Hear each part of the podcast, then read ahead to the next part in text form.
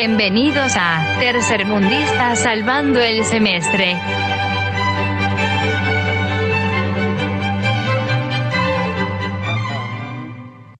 Hola, hola, hola, hola. Eh, puta, tenías que salvar todo, pues, ahora.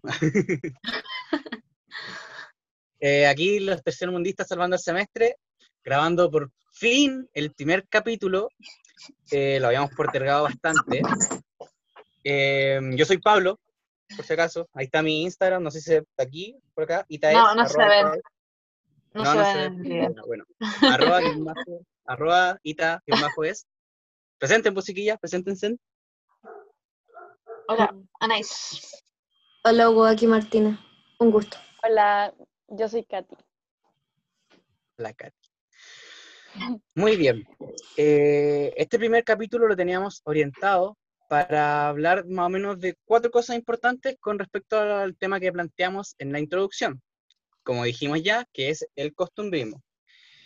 Eh, los cuatro temas importantes vamos a tratar de situar como en las corrientes de pensamiento que estaban ocurriendo, como que, que están pasando en, el- en aquel entonces, eh, como, no sé, pues podríamos decir al tiro que es romanticismo y realismo. Eh, vamos a hablar un poquito del contexto histórico, o sea, lo que estaba pasando en el mundo, qué, qué cosas sociales estaban ocurriendo. En tercer lugar, vamos a caracterizar eh, un esbozo más o menos general de lo que es, de lo que es costumbrista como tal. Y en cuarto lugar, ya tenemos que eh, tratar de cómo llevarlo a decir cómo, cómo el costumbrismo se puede ver o se puede evidenciar en esta cultura actual. Em, bueno, vamos a partir con el primer bloque entonces, hablando más o menos de las corrientes de pensamiento que en ese entonces estaban ocurriendo. Em, ya, ok. El costumbrismo se empieza a desarrollar eh, como muy cercano con el tema del romanticismo y posteriormente el realismo, y por lo mismo también está muy como con una patita acá y una patita allá, como nos explicaba nuestro profe. Como que tiene algunas cosas del eh, romanticismo y aporta algunas otras al, al realismo. al realismo. Claro. Eh, más o menos para situarlos también como históricamente, estamos como en el siglo, fines del siglo XVIII, más o menos siglo XIX aproximadamente, en donde las, las principales características del costumbrismo se van a como forjar como tal. Em, quizás podríamos conversar un poquito de qué es esto de romanticismo, qué es esto de realismo, chiquillas, Katy, Martina. A ver, eh, yo entendía, o sea, el hecho de tener que, el hecho de decir que tenía una patita en el romanticismo y otra patita en el liberalismo es, es muy divertido. Realismo. ¿Qué dije? Liberalismo. Liberalismo. ¿En serio? ¡Wow! Cosas que pasan, cabros, lean bien sus cosas. Entonces, eso. No me acuerdo qué estaba diciendo, por favor, ayúdenme. A ver, Bueno, ya. eh, Gracias. ya. Eh, contextualizando un poco, em, principalmente el tema del, ya hablando como costumbrismo, se desarrolla específicamente por la revolución del 68 que estaba ocurriendo, eh, como contexto también eh, reformas sociales, recordando también la- el desarrollo de la revolución industrial, eh, como un poco contexto. También recor- eh, recordar que el costumbrismo no, no nace como un género así de la nada, sino que ha, ha ocurrido distintos procesos que se ha llevado a costumbrismo específicamente. Bueno, primero el desarrollo del romanticismo, después eh, desarrollo de realismo como eh, un quiebre, por así decirlo, entre las ideas románticas, eh, volviendo también al, al contexto, o sea, el decir, a ver, estamos, está ocurriendo esto en nuestra sociedad, estamos viviendo eh, cambios sociales, eh, reformas, entonces no podemos hacer como eh, vista ciega y seguir con las ideas románticas, por así decirlo. Y bueno, también especificando directamente ya un autor, en el caso de Férreas, desarrolla también el costumbrismo como subgénero del realismo, o como una eh, subcorriente que se desprende del realismo, obviamente con ya después desarrollándolo con características que lo difieren, pero eso ya lo vamos a conversar más adelante. Pablo. Claro. Eh, Súper importante lo que plantea ahí la, Katy, eh, el tema de la revolución industrial, entendiendo que en ese entonces eh, los primeros lo primero costumbristas que se empieza a ver, bueno, vamos a ver más adelante lo complejo que es como decir, esto es costumbrista, esto no es costumbrista, qué son las costumbres, eso lo vamos a ver al final. Eh, pero con respecto a la revolución industrial, por una parte tenemos como eh, las, primeras, las primeras impresiones costumbristas que empiezan a aparecer son en artículos, artículos periodísticos, ¿sí? Lo cual va a forjar, va a forjar muy fuertemente en cómo, en cómo se van a escribir los textos costumbristas más adelante. Eh, les planteo rápidamente como eh, lo, del periodismo comienza a aparecer como de, ya desde la ilustración, o sea que ya desde la ilustración pues comenzamos a ver como ciertas características del, periódico que vamos a, ver hasta el día de hoy, que es como informar, eh, presentar algo como de la manera más objetiva posible. Y con el tema de la revolución industrial significa que el periodismo, el periódico se empieza a masificar, ¿sí? Van a llegar más lectores, va a llegar a más gente, obviamente, repitiendo lo que dije antes, y fundamentalmente ya lo que se está escribiendo ahora ya no va a ser como con la finalidad solamente o pura de poder como informar, ¿sí? Sino también va a tener como la idea de la persuasión, que vendría siendo como de alguna manera como influir en la persona que está hablando o como plantearle una opinión a otra persona como asumiéndola como eh, objetiva. Sí, eh, como eso a grandes rasgos. En, el siguiente, en el siguiente bloque vamos a hablar más de características específicas del costumbrismo. Eh, ¿Algo más que se nos queda como en el tintero hablando de... Dale ahí. Eh, creo que igual es importante destacar, como ya lo han hecho, que el tema de la industrialización y la modernización como de la sociedad influye bastante en cómo se, el, el por qué y qué hace el costumbrismo. Igual hay como un tema bastante ideológico, porque como en esa época igual se empiezan a perder como ciertas cosas que antes se daban, como ciertos oficios, y la edad también es como retratarlo y y mostrar algunas cosas que se van, van perdiendo con el tema de la industrialización y todo. Claro. Y eso también va muy ligado a lo que es las ideas románticas anteriores, pues como de poder resguardar lo que se va perdiendo. O sea, en el tiempo, el tiempo va transcurriendo y hay cosas que van a ir quedando y nadie las va a poder resguardar. Entonces viene un ideal también de eh, hay que guardar lo antiguo o de como respetar lo anterior también y también como entra en conflicto un poquito con la idea de revolución, pero eso no va al caso. Eh, más o menos eso como, como bloque histórico. Ahora pasaríamos a hablarle, a conversar un poquito de las características principales, fundamentalmente de la narrativa y del peso literario que puede tener un texto costumbrista. Eh, cedo la palabra primero a alguien. Katy. Mm, eh, dale, ya. Eh, primero que nada, eh, aclarar también la, función que cumple el, autor costumbrista al desarrollar ya en este caso el, parte del periódico que serían los artículos. El autor más que nada lo que, lo que hace es ser un intermediario entre el objeto y el receptor. Sí, es como el, el autor se llega a una realidad, la, se encarga de plasmarla y poder llegar al papel y ya después eh, masificarla y llegar a todos nosotros. O sea, en esa época, hablando en esa época. Sí, y también es súper importante el papel observador que tiene, porque siempre va a ser como el autor siempre va a cumplir eh, la función de un ente observador pero por así decirlo en tercera persona. O sea, yo observo y lo que observo lo, lo plasmo y, lo hago llegar a, a las demás masas. Claro. Em, ¿Ani? Eso como que sirve súper, eh, o sea, eso eh, puede ejemplificarse muy bien con, con el tema de, de como que fuera el autor una cámara, una cámara grabadora, porque intenta como retratar exactamente como lo que hay y lo que hay, no, no intenta como ponerle más. Igual ocurre con distintos textos que al final hay, hay subjetividad al final, siempre. Pero Claro. la idea es tratar las cosas como lo más real y lo más como, como se dan. Martí, ¿quieres agregar algo? No, que, que es lo mismo que el, el escritor trata, o sea, eh, trata de ser lo más claro posible, no usar un lenguaje que sea tan complicado de entender, un lenguaje, no sé, ponerle rositas al, a lo que está diciendo, sino que trata de explicar tal cual la cosa ve.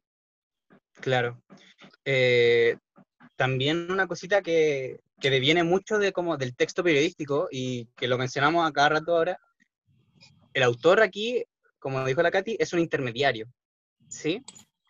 Eh, pero eso no quita también que hay que tener en cuenta una cosita antes que, que viene muy de la mano de lo que dijo la Martí.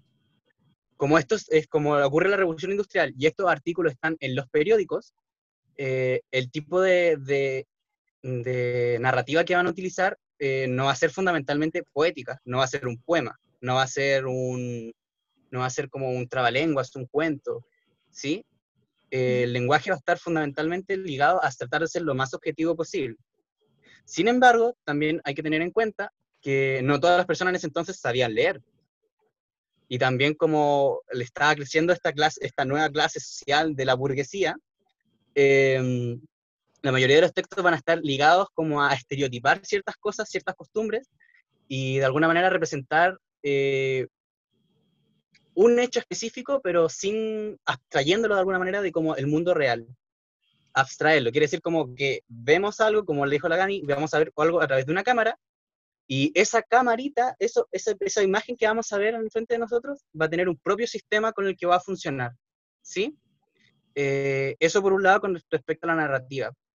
Me gustaría que habláramos un poquito, eh, ¿cómo se llama esto? Eh, eh, ya, ¿Algo que agregar como por mientras? Que igual podríamos quizás ver cómo también el costumbrismo en su inicio era como algo súper burgués para burgueses. O sea, como solo los que saben leer y escribir escriben algo para los que saben leer y escribir.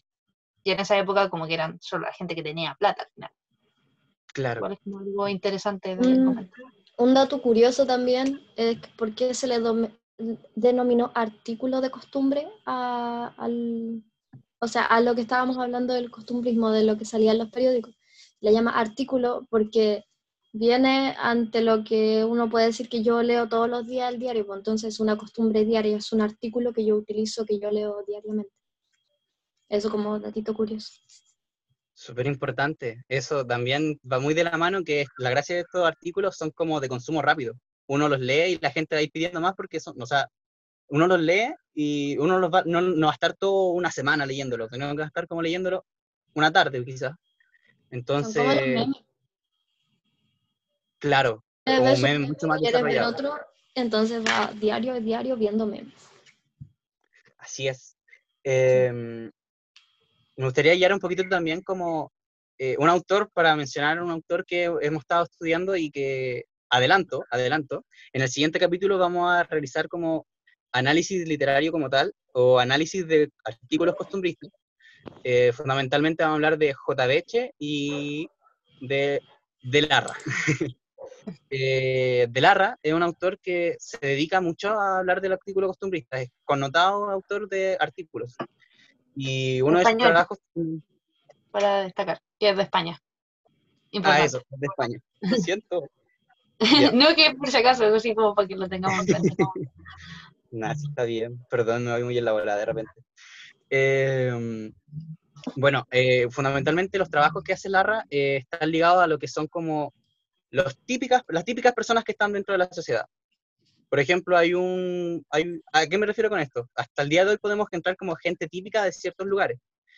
Eh, ¿Cuál es la gracia de, de, este, de esta persona? Que cuando va a representar a una persona en específico, no sé, pues podemos tener el ejemplo a, a el- como el- siempre vemos como a la vieja copuchenta o, no sé, por el borrachín del barrio.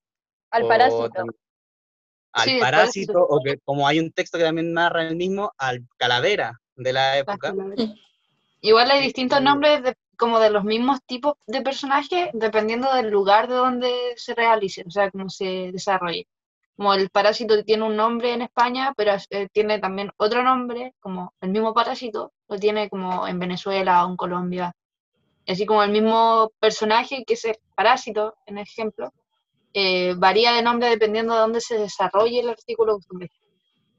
Claro, súper importante eso. Y también lo- los tipos sociales femeninos que se desarrollan, que también son un poquito misóginos, por así decirlo. En el caso de la solterona y la coqueta, que se desarrolla Sí. tanto en España como en Hispanoamérica. Los pocos personajes femeninos que se desarrollan son como muy misóginos y machistas, como que es lo que más, lo poco que se da de como de escritura de mujeres, o sea, acerca de mujeres, de tipos como de mujeres, son súper machistas. Claro. Bueno, también para mencionar, como todos estamos mencionando, ya, pues, también está el, el típico romántico, el, el poeta, como la persona que es como Claro. más- Esos Es son igual- personajes típicos. Igual siguiendo un poco, eh, también recordando que aún se siguen, o el, el costumbrismo también nace un poco del romanticismo, de la literatura romántica. Entonces aún se podría, se podía hablar de un tipo social del el poeta o el romántico, por así decirlo. Son los vestigios del romanticismo. Igual, quizás, es, quizás muy aquí, pero eh, es interesante ver cómo en textos más antiguos como de otro tipo también se da mucho el tema de los tipos sociales, como que después se van repitiendo a lo largo de, de la literatura, como que siempre están como esos tipos. Claro. Sí, y el, igual el tipo social como más destacado, por así decirlo, en, en este caso en América Latina, bueno, y también en España sería el provinciano. El, Sí, la persona de, o- claro, o la, o la persona de campo que llega a la llega a la ciudad. También siento que la ese, ese personaje es, ese, ¿cómo? Al estilo de la pérgola de las flores, pues. Sí, Claro, es como un personaje que al menos todos, ya sea en, en obra dramática o, en, o ya en narrativa, pero que siempre ha estado ese personaje, el campesino que viaja a la ciudad en busca de eh, como nuevas oportunidades de vida. Eh, creo que hay algo que se nos olvidó mencionar y es que el tema del costumbrismo, si bien es está, o sea, el costumbrismo como nosotros lo vamos a ver, es literario, está relacionado con la literatura, también hay distintos tipos de costumbrismo en otras artes, o sea, como que hay pintura costumbrista, obras costumbristas, como que igual eh, es un movimiento que no solo atañe a la literatura, sino que eh, abarca otros tipos de arte y otros tipos de, de expresiones artísticas. Se que dio también se van mezclando. en- claro, se dio mucho más en, en otras terminaciones artísticas, más que en la literatura, pero prácticamente el costumbrismo está- estaba en todo, de alguna forma. Claro. Em, igual como pa- para estar como, bueno, tenemos un Instagram, en Instagram vamos a estar subiendo algunos fragmentos de textos costumbristas, de artículos costumbristas, eh, y también de algunas pinturas costumbristas. Lo que sí no hemos mencionado como tal, eh, que es como, ¿por qué, qué hace el costumbrismo? Hemos dicho, hemos hablado de tipos sociales, hemos hablado de que trataba de buscar como resguardar ciertas cosas de la memoria. Donde nace también, ¿Cómo, cómo? donde nace también el costumbrismo. Claro. Eso lo dijimos, ¿no? Sí, sí, porque lo estoy diciendo que lo tratamos. Ya, bueno. Sí, sí, lo dijimos, perdón, lo siento. En Europa, ya, por Europa. Eh, lo que quería ir como. Lo que fundamentalmente buscaba el costumbrismo en el fondo era como retratar costumbres, retratar tradiciones eh, sacándolas de un contexto o del lugar de donde las dieron como para llevarla, para trans- trans- transportarla a través como un- una fotografía. Como, y también la gracia de eso era como la forma en que lo hacía, pues siempre lo hacía como un- con un tono sarcástico, un tono irónico, pero Sí. nunca caía en degradar a la persona, sino que lo hacía de esa manera como para atraer más a las personas, pues, causar que sea como una lectura, no una lectura seria como tal. Claro, por eso entra como la disyuntiva dentro. Esto es subjetivo, esto es objetivo, esto es como muy, muy alejado de la realidad o esto es como muy real, pero como que te, te hace sentirlo de alguna manera, te hace sentir parte, y es una parte también Claro. importante del costumbrismo. En- Trata de retratar. Perdón. Dale, dale, dale. No, que en esa parte, en el decir que el eh, lo- los artículos de costumbre, por ejemplo, si tú vas a escribir un artículo de costumbre sobre que tú te pones los calcetines a cierta hora, a las 5 de la tarde, y lo tomas eso como costumbre, no, poner el pastel. La idea pues, de los artículos de costumbre era demostrar lo que todos conocían, así, por ejemplo, no sé, eh, todos comían ese plato típico, todos hacían esa cosa Claro. típica en tal fiesta. No cosas tan... Va, sí, claro, va más como desarrollar la cultura. Eso. Y el también decir, eh, por ejemplo, nosotros leer un, un texto costumbrista y decir, hoy me siento identificado con este personaje. Claro. Que también esa es la idea del, del costumbrismo y, y recordando también un poco el, el, el querer eh, retratar la realidad y sobre todo en, en el contexto de América Latina y ya volviendo al tema de la independencia y el, el decir eh, quiénes somos nosotros y qué nos representa a nosotros como latinoamericanos. Y ya después, en el caso, por ejemplo, eh, Chile, Argentina, Perú, México, que ya después, al, al tener ya la independencia y el, el desarrollar el tipo social ya de cada país. Ani, ¿tú ibas, tú ibas a decir algo? Sí, relacionado con la identidad como de las personas del país, que ocurrió con los textos costumbristas que cuando se empezó a desarrollar se empezaron a dar como muchos, muchos textos costumbristas que eran como los españoles vistos por ellos mismos, por sí mismos, Mm. eh, los franceses vistos por sí mismos. Y eso igual va, como que ejemplifica mucho eh, cómo quiere funcionar el costumbrismo, que al final es como retratar como una comunidad, no es como retratar eh, la costumbre del Pablo, de la Marti, de la Katy o mía, sino que retratar las costumbres que nos incluyen a todos. A todos. Sí. Eh, yo creo que con eso estaríamos como un esbozo bien, bien amplio, bien general de las características del costumbrismo. Eh, ¿Alguien más quisiera agregar algo? Hagan así.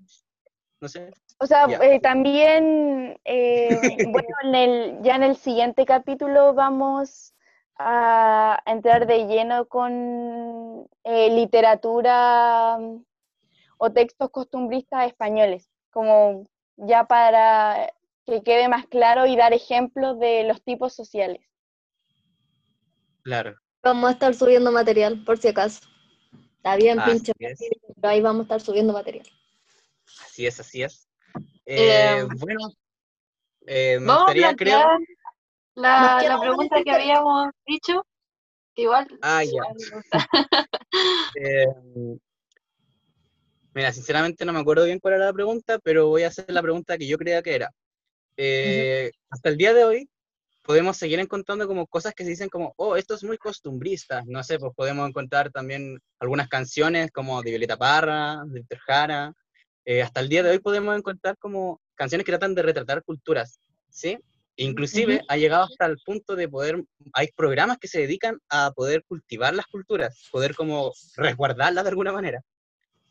Y nos gustaría como, claro, nos gustaría como dejar como pregunta abierta, si según las características que dimos, eh, si programas como del Pancho Savera, este como, ay, ¿cómo se llama el Lugares programa? que que hablan. lugares que hablan, eh, tierra adentro, eh, recomiendo Chile, eh, son, son programas costumbristas.